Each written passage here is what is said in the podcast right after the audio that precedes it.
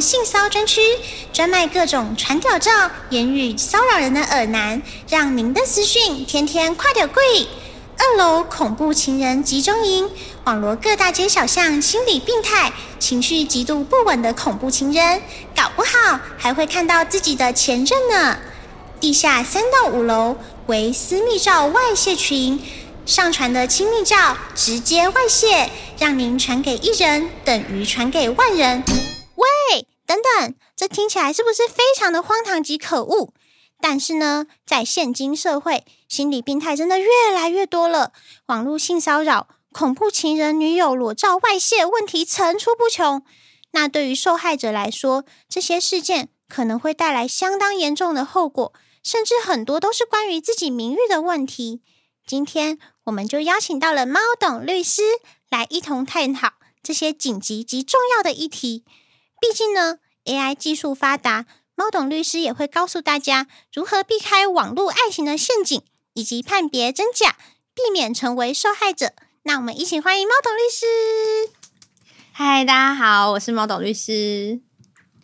诶，那我想要请教一下猫董律师，因为现在网络性骚扰真的非常盛行。那网络性骚扰有没有什么？有没有一些分类，就是可以归类在网络性骚？例如像是什么传屌照啊？然后或者是开黄腔、私讯开黄腔这一类，嗯，我觉得网络性骚扰现在真的还蛮常见的，嗯，因为像是很多人可能就觉得哦，网络匿名嘛，抓不到，或者是觉得说啊，女生应该不会不会怕，或者是说不会就是把我拱出来这样子。嗯，那我觉得网络性骚扰蛮多都是那种私讯。就比如说很多频次这样子，哦，那因为就是台湾就是有意识到这样子的问题就是很严重，所以近期在才修了一个法案，是那个跟骚法。那其实跟骚法它就有明定就是八种就是性骚扰的的方式，就是不一定可能跟性有关，其实比较多会是跟骚扰有关，比如说跟踪啊，或者是尾随啊，或者是监视，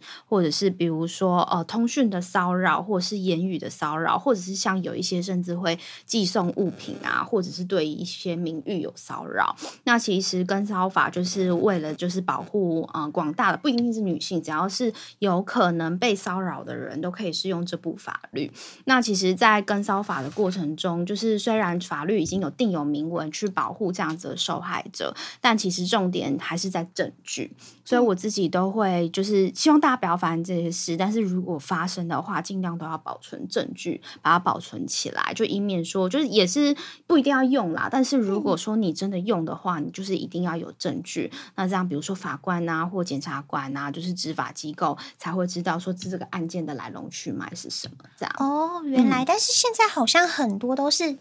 呃，又匿名，然后又没有看到头贴，嗯，那像这种的话是可以告得成的吗？其实这个就很仰赖，就是呃，我自己都会建议说，当事人可以多留心一些资料，嗯、比如说哦，可以去稍微去肉搜他，比如说他有没有 IG 啊，有没有 FB 啊？那如果没有的话，我们就只能报警处理。那至于警察查不查得到，那就是仰赖说，就是检调单位的调查的能力。但是如果说我们能够自己一线。的先提供任何的方式，其实就是也可以帮助警方就是调查这样子，或者是我自己有听过有人去找那种私家侦探，但那个征信社就比较贵一点点，哦，所以其实最好的方式还是由我们自己去收集一些证据。那不完整没关系，但是至少可以把我们收集的证据提供给警方去调查。那这样子警方也比较有一些资料可以收集，这样子。哦，就像是一些截图，嗯嗯嗯，没错没错，或者是他的一些作品啊，他的一些什么 IGFB 的账号啊，对，哦，了解。那如果像是在公开的留言区进行骚扰的话，嗯，会不会触犯到什么法？嗯、呃，我觉得这个会，而且其实现在这个真的是层出不穷，因为其实现在很多人都会就是网网络上谩骂嘛。那其实很多时候我们会把这种侵害名誉权的分成就是两个，一个叫做公然侮辱，那一个是诽谤罪。那一般人其实在讲说哦，你骂我，我要告你，那其实都是在讲这两条。那我可以。就简单说一下，其实所谓的公然侮辱跟诽谤罪，公然侮辱是指说抽象的谩骂，比如说哦骂你呃脏话啊，或者是用一些不好听的话形容你，是比较那种抽象的方式。嗯、那如果是诽谤的话，就是比如说哎这个人，比如说出轨了，或者是他做了一些见不得人的事，那你把他就是一五一十的写在网络上，让他被延上或被炮轰，就是具体的事件之中，就会是诽谤罪。那这其实，在刑法的第三百零九条跟第三百一十条，其实都有规范的。对，那如果说我们的当我们的名誉受损，因为毕竟不管是公然侮辱也好，或者是诽谤也好，对于我们的名誉一定都会有一些影响嘛。嗯、那这样子的话，其实我们也可以另外再提民事诉讼去跟他求偿，因为毕竟名誉权也是一种权利。那这样子的话，如果跟他求偿的话，就可以跟法官说哦，因为他就是侵害我的名誉，所以我要跟他要一些。就是比如说精神慰抚金哦，了解。那、嗯、如果可能散布出来的这些讯息，大概有九十趴是真实的话，其实也是可以构成犯罪的嘛？呃，如果是这样子的话，我们就会尽量去举证说他没有去查证，这就会很看双方的攻防，嗯、因为有些人就会说我其实都是讲真话，那、嗯、那。当然，就是这种事，很多时候双方都有各自有版本，或各自有说不清的地方，所以就是就变成一种很像战略的部分，就是我们就要一直去举，就是如果我是受侵害的人，我就要一直去举证说，哦，这个是不实的，而且他没有尽到查证义务。那如果我是就是说，就是说，或者是造成侵害的人，我就会说，哦，我只是讲我自己的看法，或者是说我讲的有凭有据。就通常这种妨害名誉都会，呃，到最后的攻防战都会。在这边。哦，因为像之前就看到很多艺人，可能家里婚姻出问题的时候，嗯、然后就可能是老婆写了一篇文章来控告自己的老公，嗯嗯，然后老。公就会开始找律师，嗯嗯嗯，对，很多都会，因为毕竟是在台面上的，嗯，对，哦，了解。那我想要知道，就是因为现在恐怖情人也真的非常非常多，嗯、那就是身为女性的话，我们可以怎么自保？呃，如果是恐怖情人的话，我觉得其实很多时候，呃，比如说像家暴好了，或者是一些精神暴力，其实非常难有证据。嗯、所以其实这个部分，因为一定不会是只有单次嘛，通常这种骚扰或者是这种就是霸凌，其实很多时候都是很多次，然后长年累月的。那我们能做的其实呃有很多，比如说我们可以偷偷录音录音，或者是有一些是用 Line 接。私讯嘛，就用赖就是去精神或言语霸凌的话，嗯、那这样也可以把赖的私讯截图，或者是有些时候我看过还有人是那个银行卡片被拿走的，哦、就是在在经经济上面就是阻止他这样子。嗯、那这样子的话，我们也可以把这些记录留起来。那其实像现在我们的跟骚法其实也有。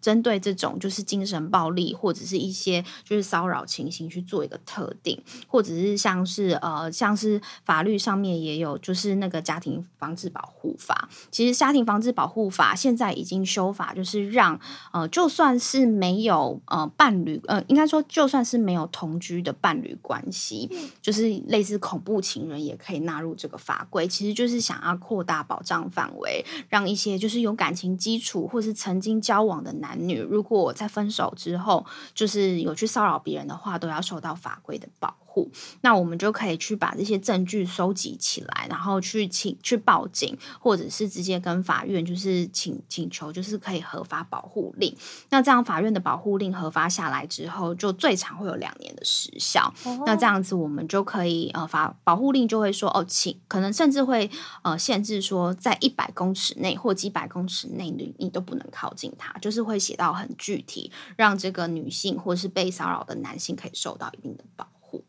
哦，那其实它涵盖的范围也真的是非常非常广耶。嗯嗯嗯、那我觉得，嗯，像我最近很常听到，就是女生会有的担忧，就是可能自己跟男朋友上床，然后因为可能要增添一些情趣吧，所以就会拍一些裸照。嗯、但是这些裸照日后却成为分手威胁的理由。这真的，这真的很多。因为我、嗯、其实上个月我才刚处理完一件，哦、那其实很多都是嗯刚开始交往的时候偷拍嘛，然后就会保存起来，嗯、然后日后再当做威胁的工具这样子。那那时候就是我的这个当事人是一个女生，她也是就是被偷拍，那就是说这种都会希望不要让自己的爸妈知道，嗯、所以那时候我就是跟他讲，因为我也是考虑到对方可能还是个小男生，所以其实我们我们的重点并不是说要他有罪或者怎么样，可能有一些人会觉得说，哦，我只要拿一些赔偿金，或者是跟他达成一个协议，比如说我希望他把手机的内容删掉这样子，对，所以我那时候就帮他写一个告诉状。那其实像这种涉及到呃偷拍，然后把呃裸照外传的，就其实涉及蛮多法条的，包括说妨害秘密，因为身体的一些隐私部位也是我们秘密的一部分嘛。嗯、那如果说你未经他人同意偷拍或偷录，就会有妨害秘密罪的问题。那还有包括散播猥亵物品，因为你可能就拿去群组啊，我甚至还有看过很坏，是拿去那种色情网站上传。对，那或者是说像这种，因为毕竟。呃，你偷拍，比如说男生或女生的裸照，那你外传之后，对他名誉也会有受有影响嘛？那其实也会涉及到我们刚刚讨论的，就是诽谤的问题。因为等你等于是说，你虽然不是用文字，但是你是用一个具体的图片来让另外一方的名誉遭受到侵害，那这样就也会有诽谤的问题。所以其实如果呃外传裸照会涉及到三个刑事的法律，那当然就是备受侵害的人也可以透过一些名誉。权啊，或是健康权，像有一些人可能因为裸照被外传，或者是说男生一直拿或女生就是一直拿着裸照威胁另一半，然后可能就忧郁症啊，嗯、睡不着，或者是甚甚至有什么自残的一些情形，像这种都可以再跟人家求偿这样子。哦，原来，因为其实现在很多不论是男生还是女生，可能遇到这种事情。都比较不敢跟身边的人讲，对，真的，但是就是还是要求助，就算不求助，也可能要把一些，比如说证据保留起来，然后报警处理这样子，嗯、或者是委托律师，就是打而且现在的外流群真的太多了，对对，我光脸书好像霸社吧，霸社就里面有分支非常非常多的外流群，很 很很专业，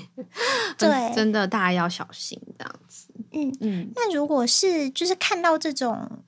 外流的照片的话，然后我存下来，例如啦，我存下来，那再散布给别人的话，这其实也是构成犯罪，对不对？对，因为其实你也是，你虽然不是偷拍那个，可是你可能，如果你有认识，或者是哦，你们本来就是一群，一群都是这个组织、嗯、这个群组的人，那可能就还是有，比如说帮助犯的问题，就是我可能不是偷拍的，但是我帮助你把这个东西散布。对，所以其实就是我们都还是建议说，就算你看到，还是呃不要把它乱传这样，因为这样其实也有可能就是有涉及刑事的问题。哦，了解。那其实现在的 AI 技术真的是非常发达，好像很多人都会用 AI 技术来诈骗。嗯，那这个部分要怎么防范？呃，我比较看到比较常看到的是网络上面就是有所爱所谓的恋爱诈骗，嗯，对，就是他们可能未必，当然如果厉害一点，可能会用到一些 AI 技术，但我还蛮看到一些是，比如说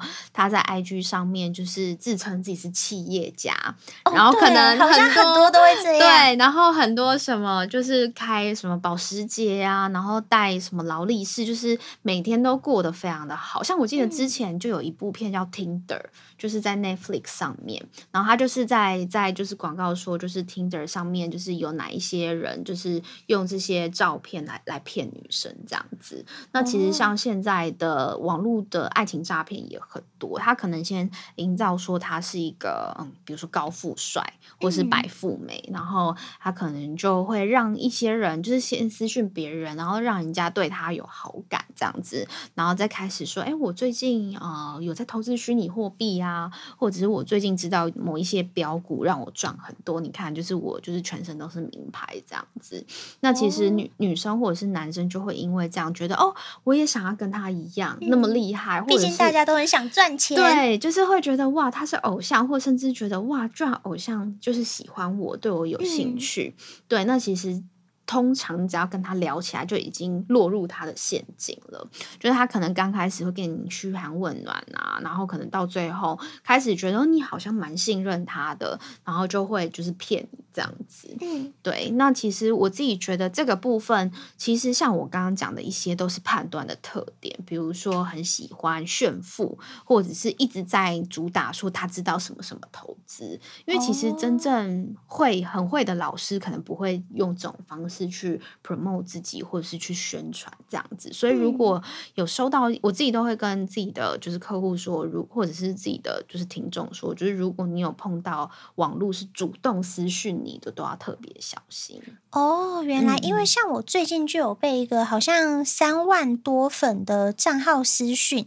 嗯，然后他也是就是在。讲什么虚拟货币，然后问我要不要一起投资，然后一起去买。那其实这个也算是诈骗嘛？对，其实这个很多只要主动私讯的都算。或者是在 IG 上，就是把自己营造的很很厉害的那一种。嗯。可是我后来发现，很多这种账号，他都会把账号经营的非常好。对，我觉得可能就是为了要让大家信信以为真，对，就是觉得哇，我也想过得像他那么好。嗯，对。然后他再用老师的姿态跟你说：“哦，我其实是投资什么什么，那你要不要跟我一起投资？如果你想要，呃，是或者是有一些老师会抓住这个学生，就是想要自我成长的感觉。”嗯，对，然后那网络其实我觉得是最多的，对，嗯、网络的感情诈骗这样子。像我最近遇到的那个账号，它就是呃三万多，然后他是真的很用心在经营，而且每一篇的贴文都是跟虚拟货币有或是标股有关的，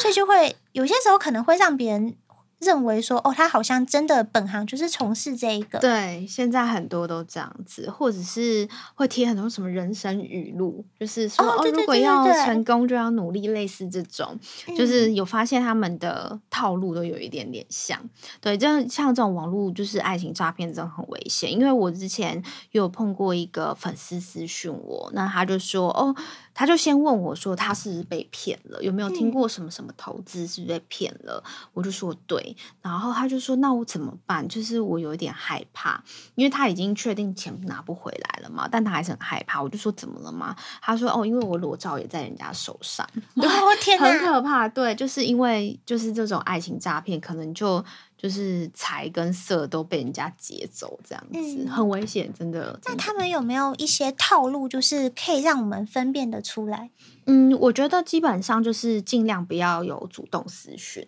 对，主动私讯的话，尽量就是要提高警觉，或者是你觉得这个人刚开始就是嗯没认识几天，可能就已经开始在跟你讲投资了。哦，对，因为我们一般人的习惯不太会去跟网友或者是刚认识的人聊投资嘛，所以通常这种就要有一点警觉，因为会有点强迫推销的感觉。对，甚至还有人会希望说对方可以贷款。然后很急着，oh, 有有有对，就是比如说，他们可能有一些是锁定一些很年轻的，二十三、二十四刚大学毕业，那可能那个人就也很想要投，但是没有钱，他就是会说，哦，那我介绍你一个银行的，比如说理专，然后他可以帮你贷款，就是会很急着希望你把钱拿出来，然后一直跟你说，嗯、哦，这个只赚不赔啊，或者是、哦、对对对，对稳赚不赔，这个也很可怕。对，就像这种有太危险的，或者是讲的太美好的，我觉得。都要小心，这样子，嗯、真的饼画的太美好，其实都是陷阱。对，真的真的。而且，其实我发现现在很多诈骗非常会抓住人性的弱点，没错。因为现在很多网民就是激不起，所以他可能跟你说投资，然后你拒绝他。他就会问你说：“诶，那你难道这么不想要提升自己，不想要帮自己争取一些被动收入吗？”没错，没错。我我之前还有碰过一个粉丝，他是也是这样子被骗。那因为他那时候想要去日本旅游，所以他其实他有预拨一付一笔钱，然后希望就是换成日币这样子。嗯、结果那个诈骗集团还跟他说。不要急着吃棉花糖，就你要想想看，哦、对，对，对，对，对，你要想想看，你现在最重要的是什么？不是玩乐，而是要上进这样子。嗯、我也被诈骗这样讲过，对，就是会会想要逼着你成长，然后你就反而还会觉得说啊，是不是我自己不够上进这样子？嗯，对，我觉得其实现在做诈骗也是真的很厉害，没错。而且我可能跟他透露说，哦，我真的没钱。他就说，没钱的话就是要加入我们才能让你赚钱啊！对对对对对，反正他都有有办法可以讲这样子。真的真的，因为现在的 AI 诈骗技术真的是太厉害，而且因为 AI 的发达，现在好像有一些是会利用换脸。嗯，然后打视讯电话来诈骗，像这种你有遇过类似的案件吗？我有听过，然后但是哦，我觉得这个部分，因为在技术上，我觉得一般人比较难能够分辨，嗯，所以我觉得其实都还是要保持警觉。比如说，你可以去呃复核，比如说他是哪个什么单位的，或他认识谁，那你可能就要去跟这个单位或这个人，或者是他相关的一些细节去调查，说他说的是不是真的，因为毕竟。技术上面我们没办法分辨嘛，所以我们只能透过另外一些部分去核实，说这个人说的是不是真的这样子。哦，嗯，那网络世界其实也真的是要特别特别的小心耶。嗯，今天真的感非常感谢包童律师帮我们讲了很多的法律知识。那接下来呢，就是进入我们的广告时间。诶，猫董律师要不要宣传一下你的个人 IG？好，大家好，我是猫董律师。最后就是宣传一下，就是呃，我自己有经营自己的个人 IG 跟跟我自己的个人网站，然后上面都会分享一些最新的一些法律时事啊，或者是一些法律上面的观点。那自己也有在接法律顾问客户，或者是如果有诉讼问题的话，也都欢迎透过 IG 或者是官方网站跟我联系，这样子。所以，只要有兴趣的信众们，也记得一定要去搜寻猫董律师的 IG 哦，因为我自己有看过，里面真的是有非常多的法律常识。像里面我最印象最深刻的，好像就是你有提到说。嗯，好像也是类似王力宏这种事件的那种声明稿、嗯嗯、哦，对对对，不能乱写。对，因为我觉得今年很多这种就是声明稿写的很很差，然后被二次延上的、嗯。我觉得今年很多艺人或是 KOL 有这样子的公关的危机、哦，又加上 Me Too 事件，对对对，所以我就想说，哦，来发一个，就是因为其实呃，律师呃，像这种声明稿或者是澄清稿，它其实有很多眉眉角角，嗯，对，所以我就想说，哎，分享一下。让大家不要写错，这样子。我觉得还是真的要交给专业的来。没错，没错。嗯，那节目最后呢，就是想告诉大家，网络真假变变变。其实，在资讯发达的年代啊，要懂得保护自己，真的是越来越重要。而且呢，现代人的思想真的非常的开放，很多恶意被外流的私密照，以及被骚扰的恐惧，还是会深深影响这些受害者。也在他们的心里留下了无法抹灭的伤痕。那今天真的非常谢谢猫董律师跟我们普及这么多关于网络的一些法律知识，让我们可以不畏惧网络上的恶势力。感谢大家的收听，这里是有良心的银仙宫。那我们在下期的声音等你哦，拜拜。